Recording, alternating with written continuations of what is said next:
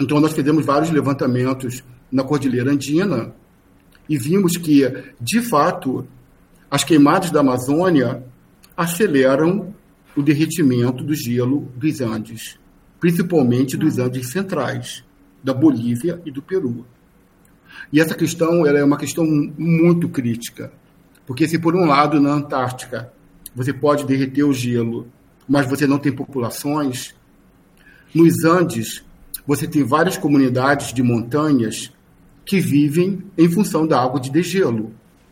Então, se você perde essas massas de gelo andinas, que é um problema seríssimo, o que, que vai acontecer com essas sociedades? É. Elas vão migrar. Elas vão migrar.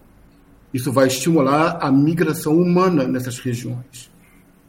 Então, isso é uma questão muito séria hoje, porque nós, a gente vê a questão das queimadas como uma questão brasileira, como uma questão mal resolvida, ou seja lá o que for. Mas não, ela tem um impacto muito grande em outras sociedades. Oi, eu sou Marina Guedes e esse é o Maré Sonora o podcast em que você navega por conversas inspiradoras e de vez em quando também dá boas risadas por aqui. Segue a gente no Spotify, YouTube ou no seu tocador de áudio favorito.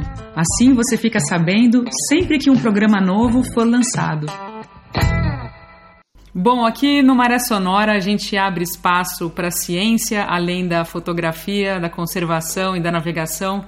Ciência é um tema que eu costumo abordar, convidando pessoas que têm muita coisa bacana para falar. E hoje eu estou muito feliz porque o convidado de hoje é o Heitor Evangelista, uma pessoa com quem eu já tinha conversado há muitos anos, na ocasião da primeira e única vez que eu fui para a Antártica, nós conversamos e eu achei que seria muito legal ele retomar esse assunto. Na verdade, foi um pouco difícil escolher que norte que norte seguir nessa entrevista, já que ele tem uma trajetória muito legal na Antártica, mas eu achei que poderia ser muito bacana voltar a falar sobre uma dessas pesquisas. Então, Heitor, seja muito bem-vindo. Muito obrigada por aceitar participar aqui do podcast hoje. É um prazer todo meu estar aqui, de, estar aqui contigo e compartilhar um pouco dessa vivência antártica aí com milhares de coisas que acontecem sempre. Eu acho sempre mais legal pedir para o convidado falar sobre, sobre a trajetória, sobre se apresentar um pouquinho. Você pode se apresentar, então, Heitor, para o pessoal que não te conhece, não, não sabe da sua trajetória na ciência? Tá bom. Meu nome é Heitor Evangelista, eu uh, sou carioca, físico, eu uh, me formei na UERJ, eu fiz meu mestrado na área de geofísica espacial, então vim da área espacial pelo INPE, em São José dos Campos. Uh, depois eu fiz o doutorado em biociências nucleares, é, aqui na UERJ mesmo, no Rio de Janeiro. Então, é, foi a partir do, digamos assim, desde o mestrado eu já tenho um engajamento com a área ambiental, né? Eu tive uma experiência de ter morado, ter trabalhado três anos na Amazônia, e depois eu conheci o programa Antártico Brasileiro, né? Eu sou provavelmente um dos pesquisadores mais antigos desse programa, né? E eu, minha primeira expedição antártica foi em 1987. Então eu conheço o programa Antártico Brasileiro há uns 35 anos. Eu trabalho no programa há uns 35 anos. Participei de 25 expedições à Antártica.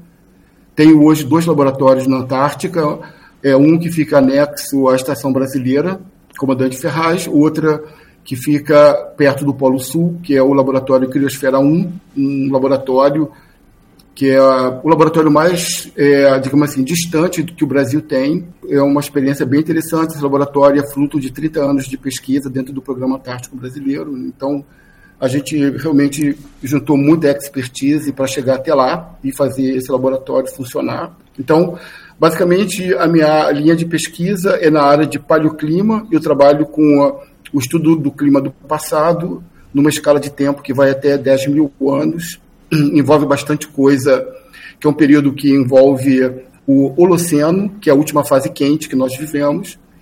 E meu trabalho é basicamente focado na Antártica, eu trabalho muito com mudanças climáticas na Antártica, E aqui no Brasil, na Amazônia também, temos vários projetos na Amazônia. Atualmente, eu sou perito da Agência Internacional de Energia Atômica e da ONU para estudos de mudanças climáticas globais. Então, eu trabalho muito é, nos Himalaias, no Nepal, nos Andes.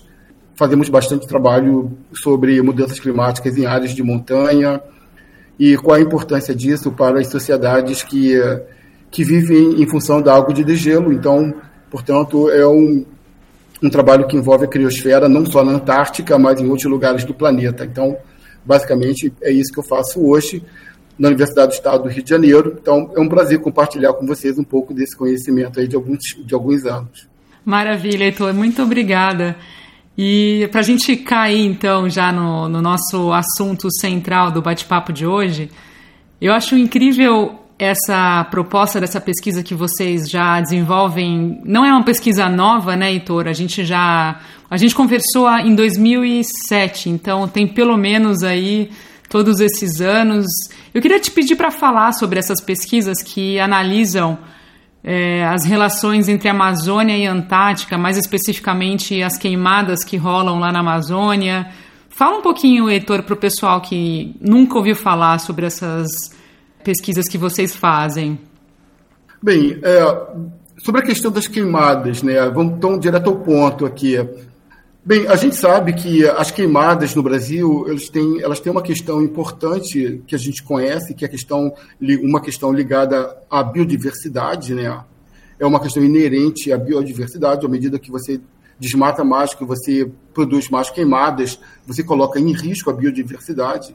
Mas, além disso, aqui no Brasil, a gente tem uma, uma problemática que vai além disso, que, é, né, que em muitas cidades onde existem queimadas, existe uma questão ligada a qualidade do ar. Né? Então, várias cidades no centro-oeste do Brasil, na Amazônia, elas são fortemente atingidas pela questão da qualidade do ar, em decorrência das queimadas. Né? Então, o nosso sentimento que nós temos aqui no Brasil sobre as queimadas é que o impacto delas é o impacto no nosso território, né? A gente trabalha aqui, a gente mora aqui no Brasil e sabe dos efeitos das queimadas é, para a biodiversidade, para os biomas né, em geral, porque todos são afetados por, por, por eventos de queimadas, mas além disso, a gente sabe também que as queimadas têm um papel importante na questão da qualidade do ar. Temos essas, essas digamos assim, essas duas vertentes, mas todas as são vertentes de impactos meio local, regional. Então, esse é o nosso ponto de vista. Né? Bem, no nosso trabalho, é, no programa Antártico Brasileiro e eu faço parte de um programa maior do que que vai além da Antártica, que é o Instituto Nacional de Ciências da Criosfera. Né? Então, quando você fala em criosfera, você não está falando apenas no gelo da Antártica, mas está falando também, por exemplo, no gelo dos Andes, da Cordilheira Andina. Uma coisa que é interessante dentro desse nosso trabalho é investigar até onde vai qual é o domínio, qual é o limite dessas queimadas que ocorrem na Amazônia, e principalmente na Amazônia, na região centro-oeste, né? Até onde realmente esse impacto vai, né? A gente conhece bem aqui no território nacional, mas será que isso escapa o domínio do território nacional? Até que ponto vai esse impacto? Até mesmo a questão da qualidade do ar, que eu comentei inicialmente, ela é uma questão assim meio que de segunda ordem, porque na verdade ela ocorre em pequenas cidades, né, pouco habitadas no norte do Brasil, né. As pessoas sofrem por causa disso, praticamente não há monitoramento sistemático. Então a gente praticamente tem dados muito poucos dados, a gente sabe que os problemas são graves e na verdade a gente só tomou um pouco de talvez consciência desse problema de que as queimadas têm um papel na sociedade quando ela chegou Teve aquela chuva negra em São Paulo, por exemplo, que aí as pessoas falaram, opa, peraí, as queimadas da Amazônia chegaram em São Paulo, entendeu? Então isso é um problema, entende? Mas enquanto ela estava lá em Roraima, no Acre, a gente quase não falava nelas. Mas quando ela chegou nos grandes centros urbanos, aí a gente teve uma consciência de que, opa, peraí, esse negócio é grande, entende? Só que ele é maior do que a gente imagina. Esses fragmentos de queimado, durante uma queimada você produz uma série de coisas, né? Você produz gases de efeito estufa e você produz também particulados, né? Esses particulados, eles são micropartículas, né, que a, gente tem um nome, que a gente coloca o nome de black carbon, ou carbono negro. São pequenas partículas que se deslocam no ar, né?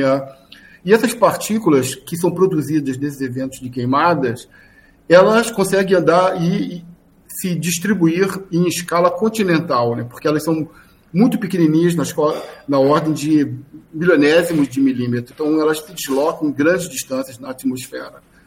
Né? E ah, isso foi, evidentemente, né, um objeto de nosso trabalho. Agora, importante também, é a gente recentemente tem observado que durante esses períodos de queimadas, nós não só emitimos para a atmosfera gases, né, como gases de efeito estufa, né, durante queimadas, você também produz para a atmosfera CO2 e metano, mas produz também muito CO, é, monóxido de carbono, e produz também, você coloca na atmosfera também muitas bactérias e fungos que são que sobrevivem ao processo das queimadas e são transportadas pela atmosfera para longos para longas distâncias, né? O impacto das queimadas vai muito além de uma poluição química, ela, é, ela pode ser também uma poluição biológica, né?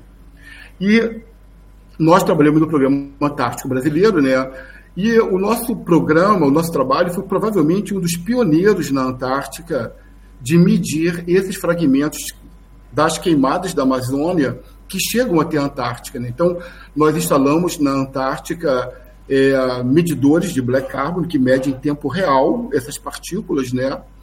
E através de modelos é, sobre é, o transporte atmosférico, né, que se desenvolveu muito depois dos anos 80, através de acoplando esses modelos de transporte, o número de focos de queimadas e as medidas na Antártica, a gente pôde observar esse transporte em escala continental. Então, esse transporte em escala continental, ele realmente chega à Antártica, os picos que a gente tinha na Antártica, ele, quer dizer, esses aumentos que a gente observava de black carbon na Antártica, eles eram exatamente logo, algo uma ou duas semanas após os grandes eventos que aconteciam aqui no Brasil, né?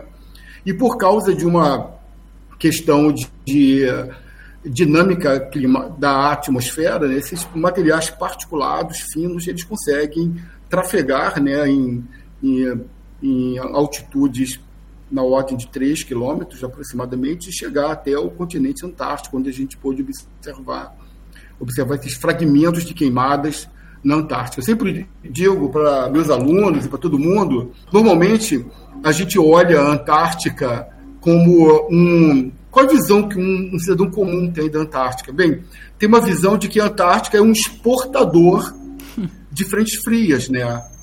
Mas o sistema atmosférico ele é mais complexo. Da mesma forma que vai massa de ar fria, vai também massa de ar quente para a Antártica.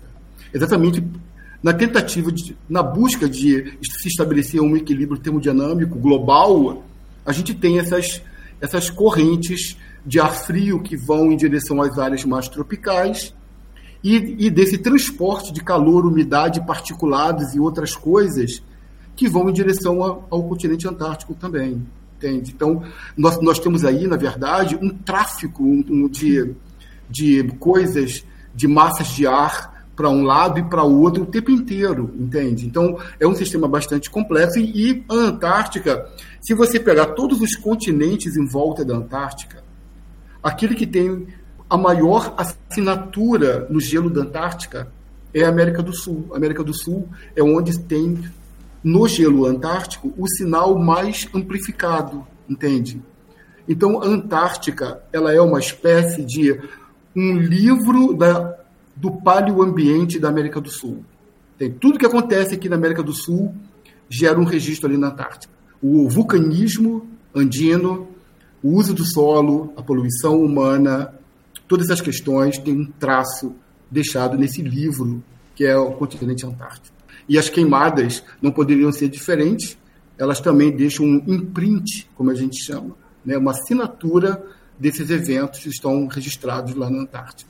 Então, é, foi uma, uma coisa muito, uma experiência muito interessante, né, da gente ter implementado esse sistema e ter verificado que o impacto desses processos, eles fogem às fronteiras geográficas que a gente vive, né, e consegue ir de um continente para o outro. Hoje a gente observa que realmente esses fenômenos são maiores do que a gente imaginava.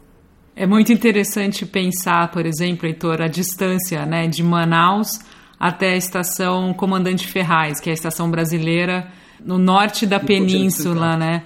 Que são quase 9 mil quilômetros de distância, né? Mas isso mostra claramente como o sistema ambiental da Terra ele é um sistema muito integrado. E hoje, bem, hoje, essa questão das queimadas da Amazônia, na Antártica, ela está passando hoje por uma, uma, digamos assim, mudança de conceito, no seguinte sentido. Essas partículas que são produzidas pelas queimadas, né, essas micropartículas, né, que é uma espécie de, por cidadão comum, a gente poderia dizer que é uma espécie de uma microfuligem. Elas também são produzidas pela queima de combustível fóssil. Também são produzidas pela queima de combustível, de combustível fóssil. Então, por exemplo, no, na Groenlândia, você tem lá muita deposição de black carbon. Por quê? Porque você tem a queima das florestas boreais, que ocorre no Canadá, no Alasca e na Rússia. Muita queimada, não parece, mas existem bastante.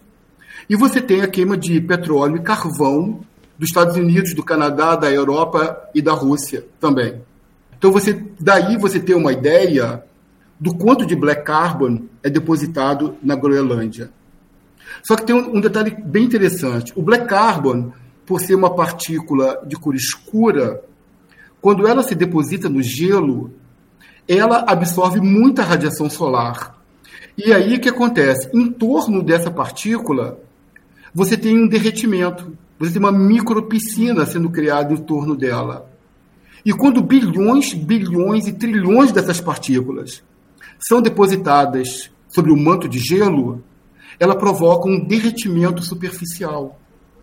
Então, quando você olha aquelas imagens da Groenlândia, daqueles rios passando em cima das geleiras, parte daquela água é decorrente do aumento da temperatura. Parte daquela água é decorrente do black carbon depositado naquele gelo, que forma uma espécie de gelo sujo.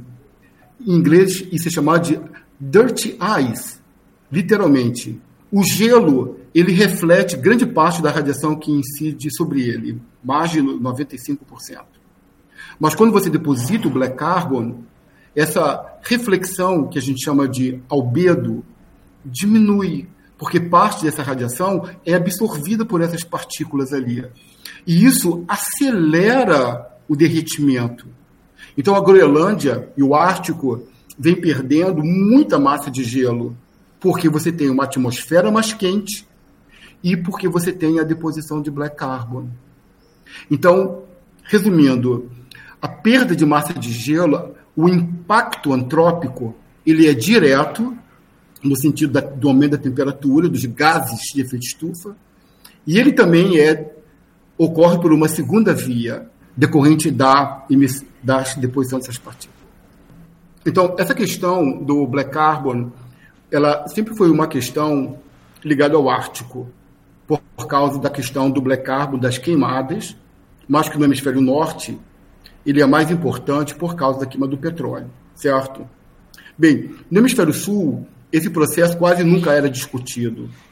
E aí, o nosso trabalho foi também avaliar qual seria o impacto disso sobre os Andes, a Cordilheira Andina, porque ela recebe toda a massa de queima da floresta amazônica. Toda a queima da floresta amazônica, parte dela vai para os Andes.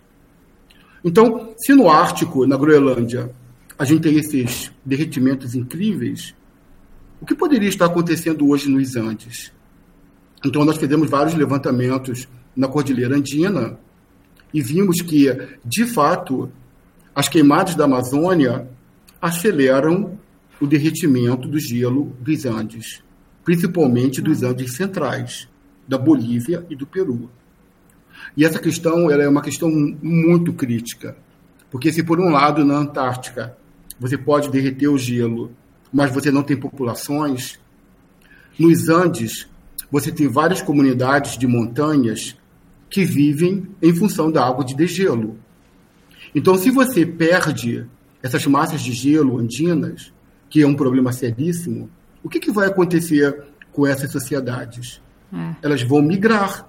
Elas vão migrar. Isso vai estimular a migração humana nessas regiões. Então, isso é uma questão muito séria hoje, porque nós, a gente vê a questão das queimadas como uma questão brasileira, como uma questão mal resolvida, ou seja lá o que for. Mas não, ela tem um impacto muito grande em outras sociedades, entende? Sociedades, por exemplo, se você acelera o processo de derretimento das geleiras, você vai inevitavelmente promover um deslocamento dessas pessoas para onde tiver água. Para você ter uma ideia, praticamente toda a população de, que vive em La Paz depende de água de degelo. Né? E os nossos trabalhos, o que, que ele mostra? Que você tem um derretimento de verão dessas geleiras, né? essas geleiras estão perdendo massa de gelo de uma forma muito expressiva por causa de vários fenômenos associados, não só aquecimento global, mas impacto forte de um El Ninho mais continuado, né? O que nós estamos observando é que, além da perda de massa do verão, a gente está tendo também uma perda de massa de gelo que não havia antes durante o inverno, durante o período das queimadas no Brasil, decorrentes de quê? Das deposições de black carbon. Então, nós fizemos vários trabalhos modelando esse transporte para os Andes, medindo o black carbon no gelo avaliando os fluxos de água de degelo e publicamos há uns dois anos atrás um artigo na Nature provando pela primeira vez que as queimadas da Amazônia aceleram o derretimento das geleiras andinas. Então, isso é um fato muito importante, porque nós estamos mudando aí um, um fator hidrológico importante que afeta diretamente um número enorme de comunidades. Né? As queimadas, elas têm um impacto sobre a biodiversidade, ela tem um impacto sobre a qualidade do ar, ela tem um impacto sobre o sistema hidrológico.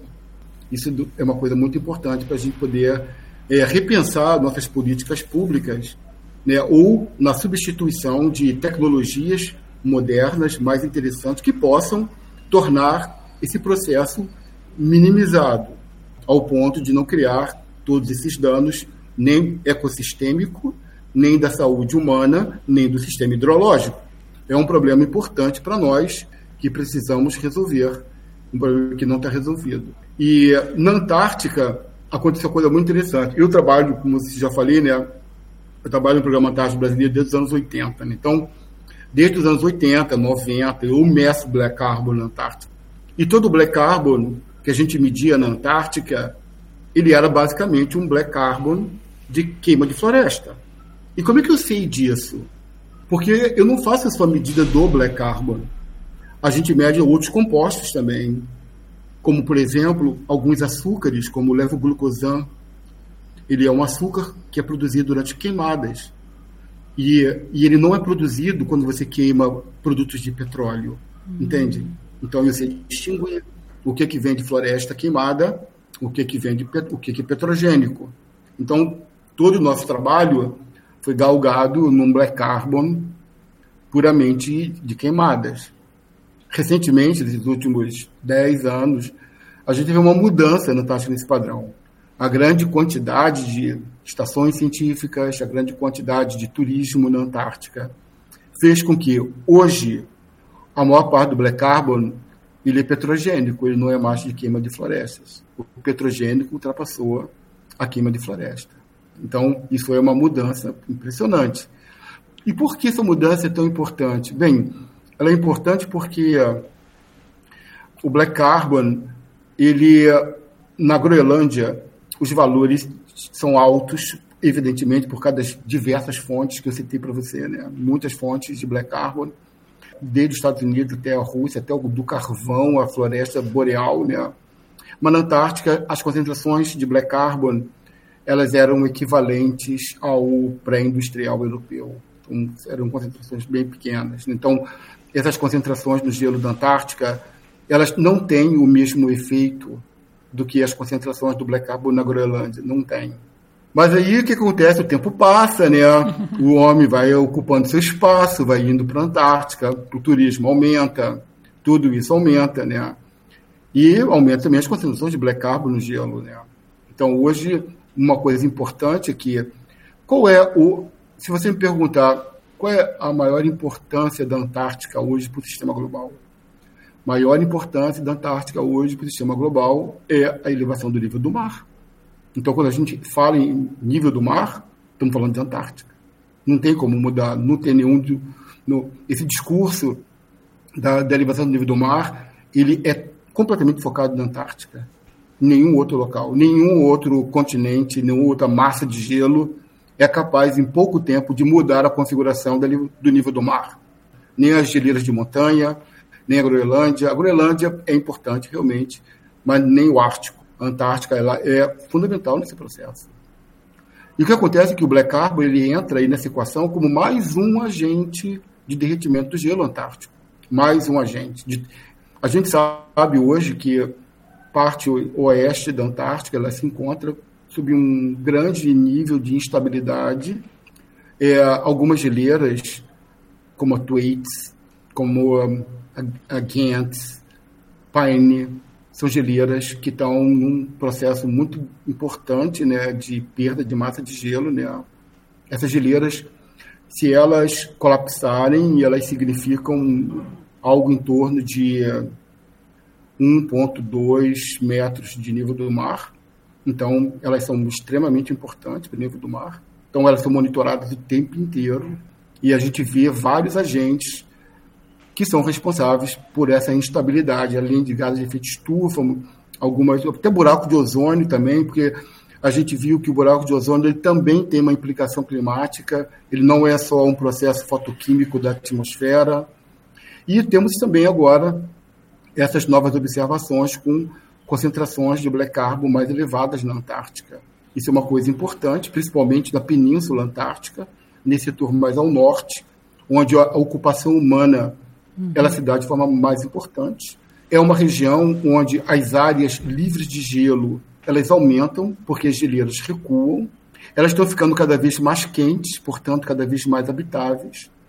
Então, esse é um problema importante que pode afetar todos nós aí no futuro quanto à questão da elevação do nível do mar. Então, é, a, Black Carbon era um parâmetro que até os anos 80 não tinha qualquer relevância antártica, porque já tinha na Groenlândia, mas ele começa a surgir aí também como um novo player nesse processo do balanço de massa das geleiras antárticas.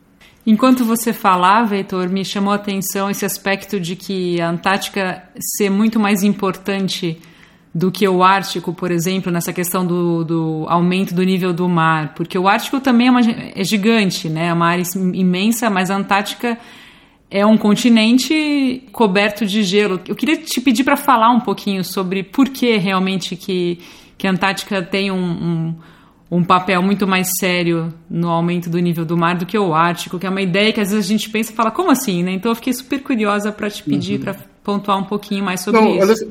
É, uma coisa importante que a gente tem que perceber, né? Quando você olha a história climática recente da Terra, hoje nós estamos numa fase quente certo? Ela é chamada de Holoceno. Esses últimos 11.700 anos. É uma fase quente. Essas fases quentes, pelo menos nesses últimos um milhão de anos, elas vêm se repetindo a cada 100 mil anos, aproximadamente. Então, você tem a cada 100 mil anos uma fase quente, e entre uma fase quente e outra, você tem uma fase que é chamada de glacial. Então, a nossa fase quente, ela é, digamos, comparável, entre aspas, ao, às fases quentes anteriores, né? Porque essas fases quentes, elas são deflagradas por um processo orbital da Terra em relação ao Sol e outros processos que acontecem também no sistema terrestre. Mas o gatilho do processo é o sistema orbital e ele se repete a cada 100 mil anos. O que, que, acontece se a gente olhar essas outras fases quentes semelhantes à nossa?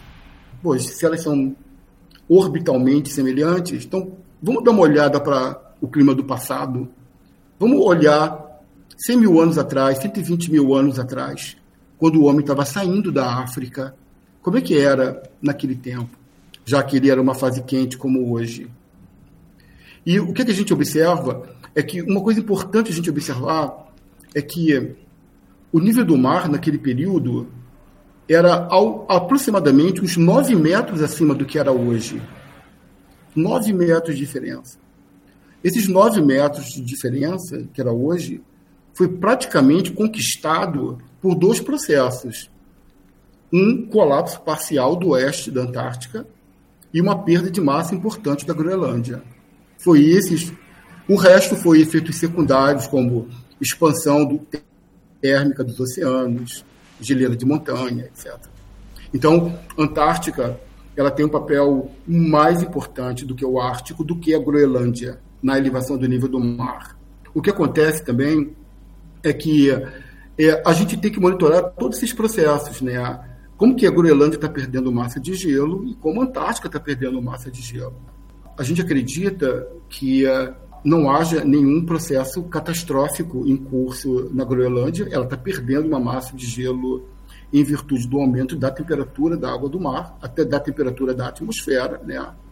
Mas a Antártica não. A Antártica ela tem dois setores, um setor oeste e um setor leste. Esse setor oeste ele é, tem uma altitude menor, ele recebe mais quantidade de massas de ar quentes que derivam do Pacífico Sul, da América do Sul, por exemplo. E esse processo e essa, e essa região ela está hoje é, sob uma condição de instabilidade muito grande, o que poderia levar a um processo catastrófico. Quer dizer, uma perda de massa de gelo extremamente acelerada no curto tempo, capaz de levar o nível do mar a, um, a níveis que saem daquela curva de ascensão que a gente está acostumado a ver no IPCC. Né? Então, tem esses processos que são processos não lineares, que são monitorados o tempo inteiro por satélite, por trabalhos in situ, mostrando qual a velocidade do fluxo dessas geleiras, se elas estão fraturando ou não.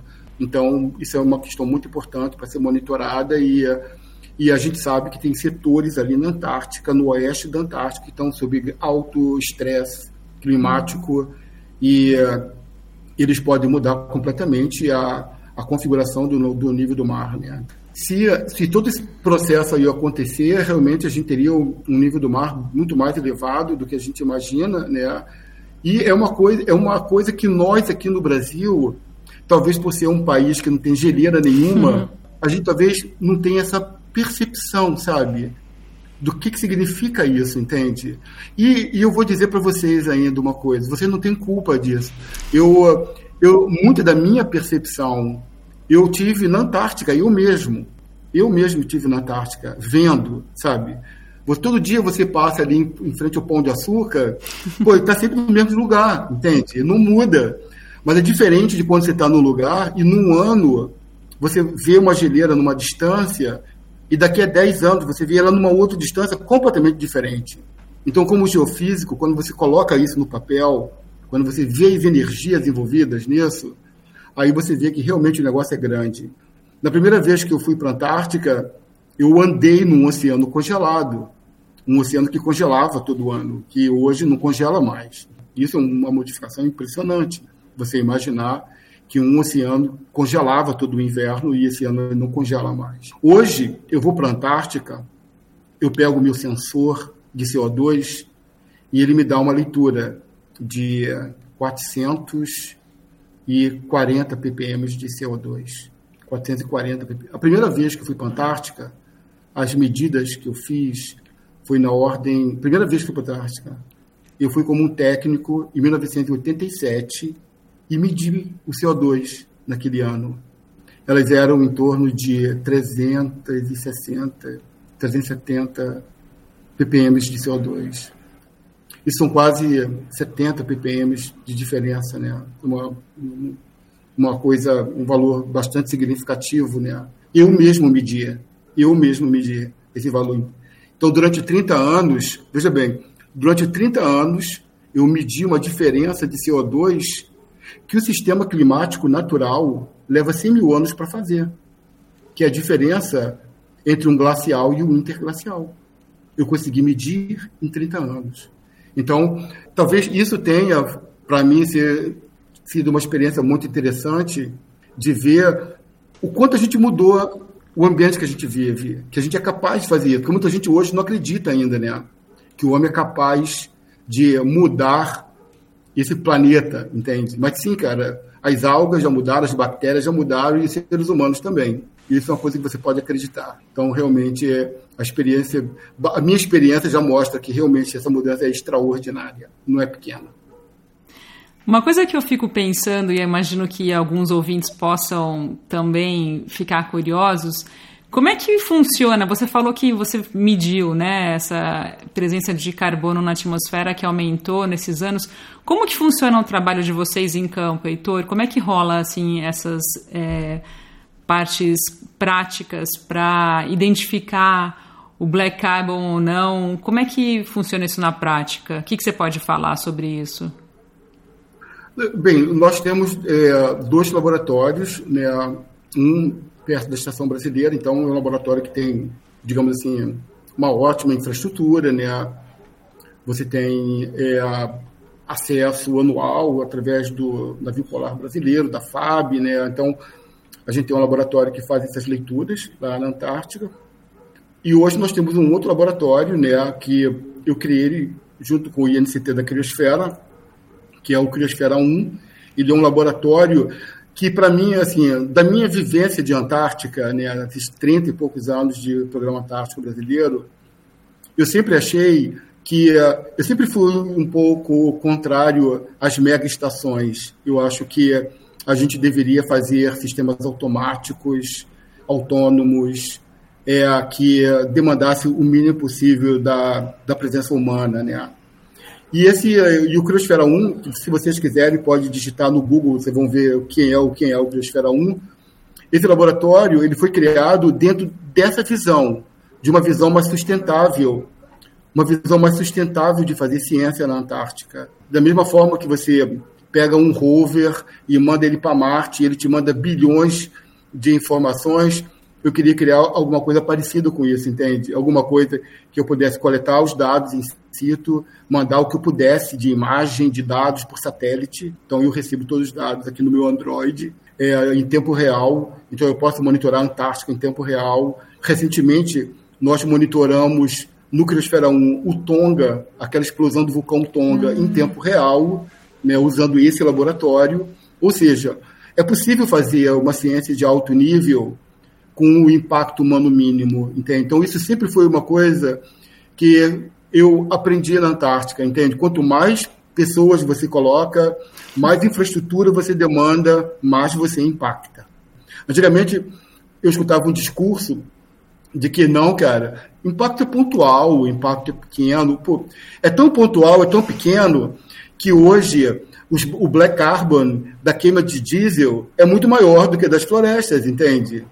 É muito maior que chegam lá. E vai dificultar cada vez mais eu encontrar um sinal externo, porque o sinal interno ele vai ficando cada vez maior por causa da, da presença humana. Ou seja, isso é uma, é uma. Eu acho que a gente tem que buscar uma nova visão de, de, de fazer ciência antártica. Eu sempre fui fã desse conceito. Né? Toda vez que eu vou para o Criosfera 1, eu não levo um litro de combustível, eu uso somente energia eólica e solar. Né? Para a gente foi um desafio enorme. Nós fizemos agora, esse ano, 10 anos de pesquisa no centro da Antártica, somente com energia solar e eólica. A gente realmente só deixa lá é, impressões digitais e pegadas, mais nada. Né? Então, isso é uma coisa que é, me deixa bastante feliz de ter um laboratório no centro da Antártica monitorando gases de efeito estufa, monitorando bactérias, monitorando black carbon, monitorando vulcanismo, tudo em tempo real e sem absolutamente nenhuma emissão de gases ou de qualquer tipo de poluente, né? Então é isso é uma coisa que eu acho que esse deveria ser um, um conceito que deveria ser usado na Antártica, entende? A gente precisa levar o conceito da sustentabilidade para a Antártica, porque na Antártica em muitas estações não há o menor conceito de sustentabilidade. Então, isso é uma coisa importante para que seja feita. Você falou que o Criosfera, eu vou colocar depois o link para o pessoal conhecer mais sobre o projeto, que é uma parceria de diferentes é, instituições de pesquisa, então é muito, muito interessante. E eu fiquei com vontade de te perguntar, Heitor, Como é que tá o, como é que estão os planos de instalarem um Criosfera 2? Sim, é, bem, nós tem muita coisa para fazer no centro da Antártica, né? O Brasil está completando aí é, o seu quase chegando aos quase, quase 40 anos de pesquisa antártica, mas muito voltada ali é, naquela região ali do norte da Península Antártica, Mar de Weddell ali, né? E é, realmente para nós que, que trabalhamos na pesquisa antártica, a gente precisa estar ali no centro da Antártica, onde muitas coisas acontecem, né? E o gelo da Antártica também, hoje, ele tem uma nova, a gente tem uma nova visão sobre o gelo da Antártica. O gelo da Antártica, ele também um ambiente onde nós encontramos organismos extremófilos que têm elevado potencial biotecnológico. Então, a gente aprender muito com esses organismos que vivem no gelo, né? Eles são endêmicos daquele ecossistema ali, é uma coisa extremamente importante dentro do ponto de vista biotecnológico e evolutivo também. A gente está, a gente está na Antártica e não está no centro da Antártica, onde é, é, é perder muita Antártica, entende? Uhum. Muita pesquisa antártica. Então, hoje todos os grandes grupos de pesquisa antárticos têm atividade no centro da Antártica. Então, o Brasil não poderia ficar de fora desse cenário, né? Então, a gente, eu acho que hoje a Península Antártica, ela é uma região extremamente importante, porque a estação brasileira é extremamente importante, porque ali você está no olho do furacão das grandes mudanças ambientais antárticas, mas a Antártica, por toda sua importância hoje para a questão da elevação do nível do mar, principalmente, demanda estudos dentro da Antártica. Né? A gente estando lá, a gente vai poder melhorar os nossos modelos, melhorar as curvas de projeção futuras, né? Então isso demanda uma série de monitoramento, estudos. É, nós estamos dando nossa contribuição para esse trabalho, né? O Brasil não podemos esquecer que é um país que tem é, um recorte de costa na ordem de 9 mil quilômetros, né? Se você considerar todos os meandros da costa brasileira, né? Nós temos 10 capitais com mais de um milhão de habitantes que serão afetados pela elevação do nível do mar. Então, evidentemente que essa é uma questão que está na nossa pauta, na nossa pauta socioambiental. Antártica, apesar de estar tão longe, ela é a principal mecanismo que deflagra esse processo, para que a gente possa fazer projeções mais, mais é, digamos assim, exatas. É, nós precisamos estudar esse ambiente antártico e é, porque está diretamente ligado ao nosso cotidiano aqui no Brasil. Então é é isso. Entende? Hum. Então é, temos muita coisa para fazer no centro da Antártica e fazemos sempre. E esse. Porque eu lembro que eu conversei uma vez com, com o professor Jefferson Simões e ele comentou um pouquinho sobre essa. É, esse projeto né, de instalar um segundo módulo de análise. Assim, isso, é, na verdade, o, o que acontece é que nós estamos perto do Polo Sul, né? Nós temos uma estação brasileira que está ali na latitude 62, né? E ah, esse espaço entre uh, essas, esses dois laboratórios seria interessante a gente ter um outro laboratório para que a gente pudesse estudar como se propaga esses sinais, né? Desde, desde uma região assim externa, Antártica, né?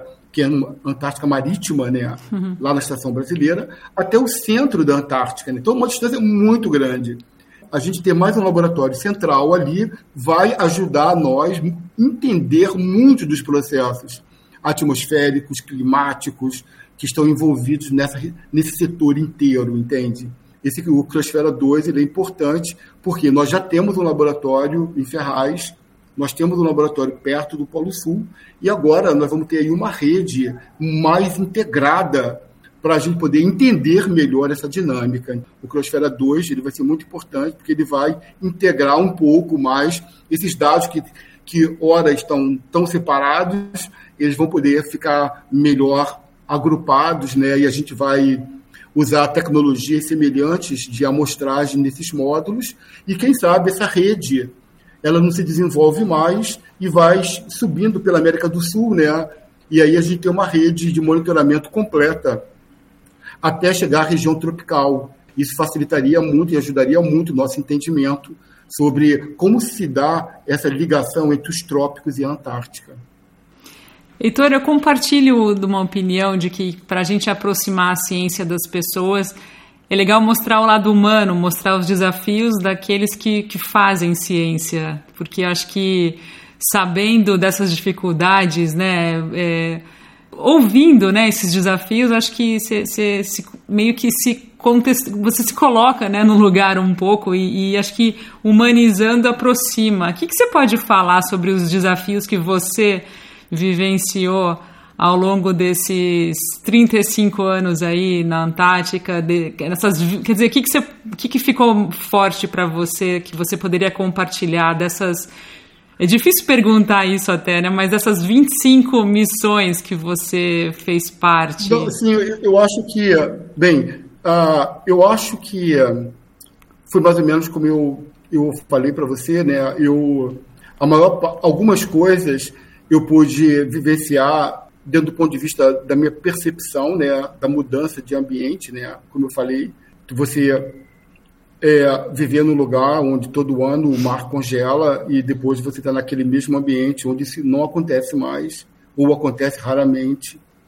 Você observar a regressão de uma geleira, coisa que para nós que moramos aqui nos trópicos é uma coisa impensável, né? Mas que eu também só pude observar porque eu estou há 35 anos no programa Antártico, né? Então eu vejo, eu me vejo na minha primeira missão, né? Hum. E aí, quando eu vou hoje para a Antártica, eu vejo, cara, que diferença impressionante. Então, a gente, nós que moramos nos trópicos, ao nível do mar, nas cidades grandes, esse conceito de mudança climática ele, ele é muito atenuado. E muitas vezes eu entendo porque a gente, muitas pessoas não têm aquele conceito de que existe uma mudança climática em curso, entende? Exatamente porque você mora nos trópicos ao nível do mar, numa cidade grande, entende? Então, mas talvez o fato de eu ter, tido essas experiências, de ver uma geleira regredir, o um mar que não congela mais, ou para mim o que foi mais impactante como pesquisador, ver as mudanças de CO2 compatíveis ambientalmente com uma transição climática que você só consegue com uma forçante orbital, entende? e você mede, tipo assim, cara, o homem fez uma coisa em 30 anos, o que o sistema orbital leva 100 mil anos para fazer, cara, entende? Você tem ideia de uma coisa, quando, eu, quando você bota isso no papel, em números, você, cara, como assim, entende? né? Mas isso é um fato, realmente, isso mostra o quanto as mudanças climáticas elas são significativas na era moderna, né? Hoje, nós temos um papel no clima inegável. É, não há como as pessoas ainda ainda existem pessoas que, que duvidam dessa questão, mas tudo que a gente sabe sobre o clima do passado, né, não tem como tudo que a gente estudou nos livros, em, em todo o nosso conhecimento acumulado, entende? Não foi possível a gente entender o clima do passado se a gente não colocar o CO2, a variação do gelo e dos oceanos como fatores importantes desse processo, entende? Então, é hoje realmente é, nós estamos aí mudando essa característica. Né? Então, quando você tem a percepção disso ao ver uma mudança, é uma coisa, né? Isso já me impactou bastante. Agora, quando você mede isso você mesmo durante 30 anos, ou você pega a tua primeira leitura que estava num, num, num caderninho, num bloquinho escrita, porque teu orientador falou 200 vezes para você escrever, sabe? E você vê hoje, você mede hoje, aí você fala, caramba, bicho, quando eu comparo esses dados, você vê, cara, como isso é uma coisa fantasticamente grande. É mais ou menos isso mesmo. Essa, para mim, foi a minha maior experiência, entende? Eu tido a oportunidade de, há 30 anos atrás, ir para a Antártica fazer medidas sobre gases de efeito estufa, e hoje eu volto lá, faço as mesmas medidas e eu vejo o quanto mudou é uma coisa impressionante. Quando a gente olha o clima do passado, quando você olha o clima do passado, né? Aquelas, aquelas bolhas de gelo da Antártica que guardam a atmosfera do passado, que vão até 860 mil anos. Nenhum valor daqueles 860 mil anos equivale ao que eu estou medindo hoje. Então, isso mostra. Isso é uma coisa impressionante, realmente. Essas, essas, é, esse processo de, de mensurar, ele é feito pelo é. ar e pelo ar congelado? É o seguinte, antigamente, é, muitos negacionistas do clima, eles usavam o argumento de que as bolhas de gelo da Antártica, elas não representavam a atmosfera necessariamente, que o que estava guardado ali não necessariamente era o que estava na atmosfera. E aí, o que, o que acontece? A gente tem hoje alguns laboratórios que são referências internacionais, são padrões internacionais. Um exemplo disso é o laboratório do NOAA, lá em Mauna Loa, no Havaí. É um laboratório referência mundial. Só que esse laboratório, ele mede a partir de 1958. 1958, a partir do ano geofísico internacional, até hoje. Ele mede diariamente o CO2 na atmosfera. Diretamente na atmosfera, certo? O cara vai lá, coleta, ele coleta o ar e passa na máquina e mede, ok? Hoje. Só que nos testemunhos de gelo da Antártica, eles não chegavam até 1958, porque o gelo que prende as bolhas de ar, ele se forma em camadas mais profundas. Então, quando você datava aquelas camadas, aquela camada ali ela não é 58 para você juntar os dados, entende, da atmosfera e do gelo. Então ficava um gap ali, entende? O testemunho de gelo de um lado com valores pequenos os dados de Mauna Loa com valores muito maiores. E aí muitos negacionistas falavam, não, cara, no passado já era alto. É que esses testemunhos, eles não guardam a atmosfera do passado exatamente. Então isso foi um entrave na ciência antártica, entende? Um entrave, porque, cara, a gente... Aí teve um momento que a glaciologia, a glacioquímica antártica, falou assim, peraí, cara, vamos resolver esse problema. Vamos buscar um testemunho na Antártica vamos investir numa tecnologia para a gente chegar até 1958 e juntar essas curvas e ver se bate. E foi exatamente isso que foi feito. O primeiro trabalho que foi feito sobre isso foi de um testemunho de gelo de um local que é chamado de Lodolme, que é um trabalho que é um local onde os australianos trabalham muito. E ali perto do Lodolme tinha uma outra estação é, australiana que media o CO2 desde 58 também exatamente como Mal na Lua. E aí eles puderam, assim, essa estação era bem perto, assim, do setor antártico desse testemunho de gelo, sabe? Quer dizer, não dá para ninguém depois falar, ah, não, você juntou lá com o Havaí, entendeu? Não, vamos botar, vamos pegar ali, é de Cape Green o nome, na Tasmânia. Estação de Cape Green. Eles medem desde 58. Pegaram um setor antártico próximo a Cape Green, pegaram o melhor testemunho de gelo, usaram a melhor tecnologia e conseguiram medir no gelo até 58. E aí você pôde ó, juntar as duas curvas de medida direta da atmosfera e das bolhas de ar do gelo. E qual foi a resposta? Eles se encaixam perfeitamente. Entende? Perfeitamente. Mostrando o que é que você pode confiar nisso para reconstruir o clima do passado. Então, isso foi uma coisa, na minha opinião, épica. Isso é uma coisa extraordinária, entende? Porque você provou realmente. Não, o que está ali era como era a atmosfera do passado. Exatamente como está ali. Porque eu consegui juntar o dado atmosférico com o dado paleoclimático, glaciológico lá. E eles batem direitinho. E esse dado, para mim, ele é maravilhoso.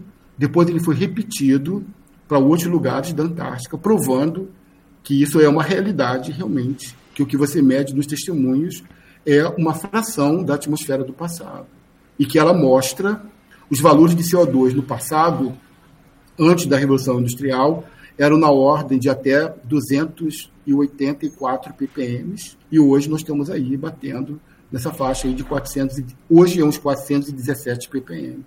O que nós estamos medindo de CO2 não tem precedente. Não tem precedente em nenhum testemunho de gelo, nem o mais antigo, que chega até 860 mil anos.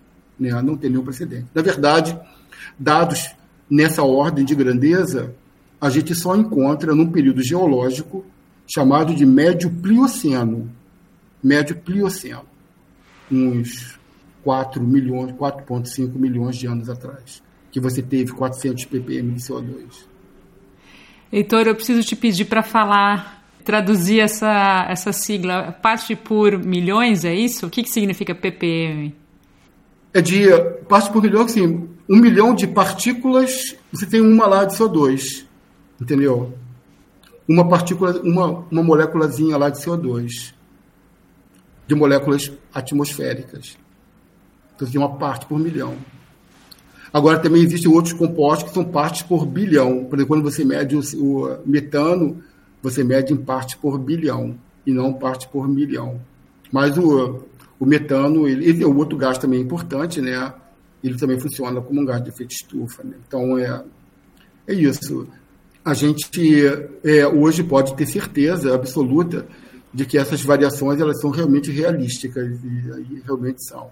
E o que você mede no passado é representativo do passado, uma coisa que chegou a ser questionada por muitos é, negacionistas do clima, né? E hoje, pelo menos, esse argumento eles não podem usar mais.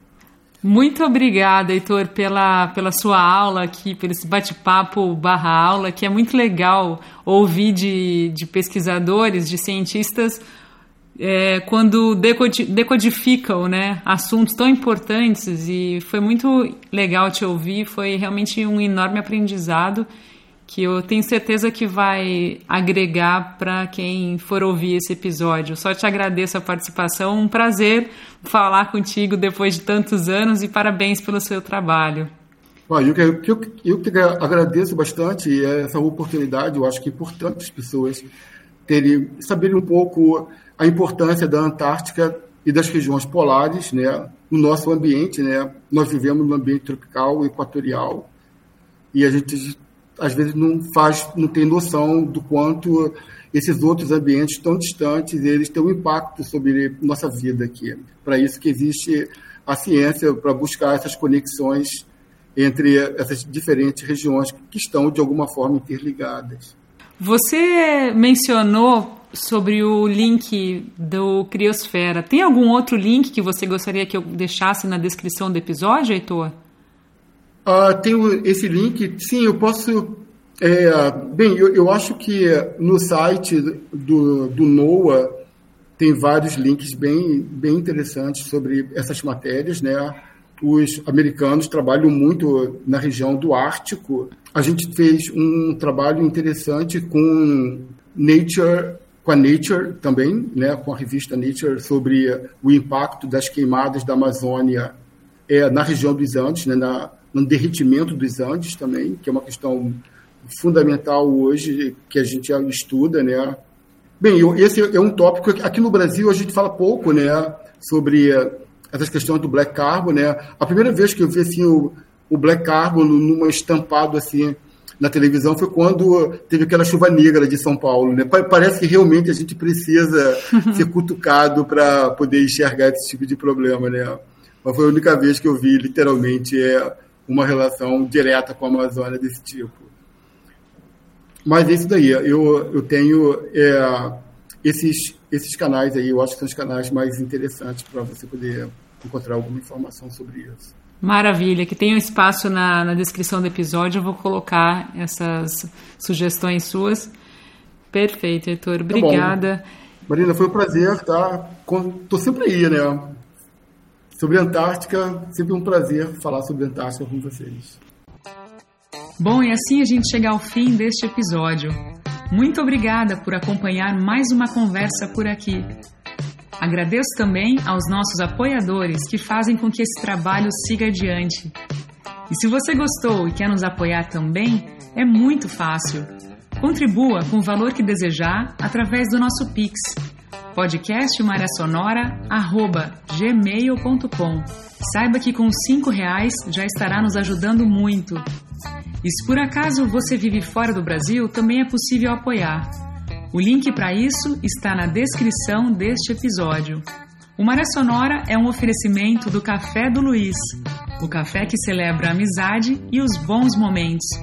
Encomende o seu de qualquer lugar no Brasil através do perfil no Instagram, arroba Café do Luiz.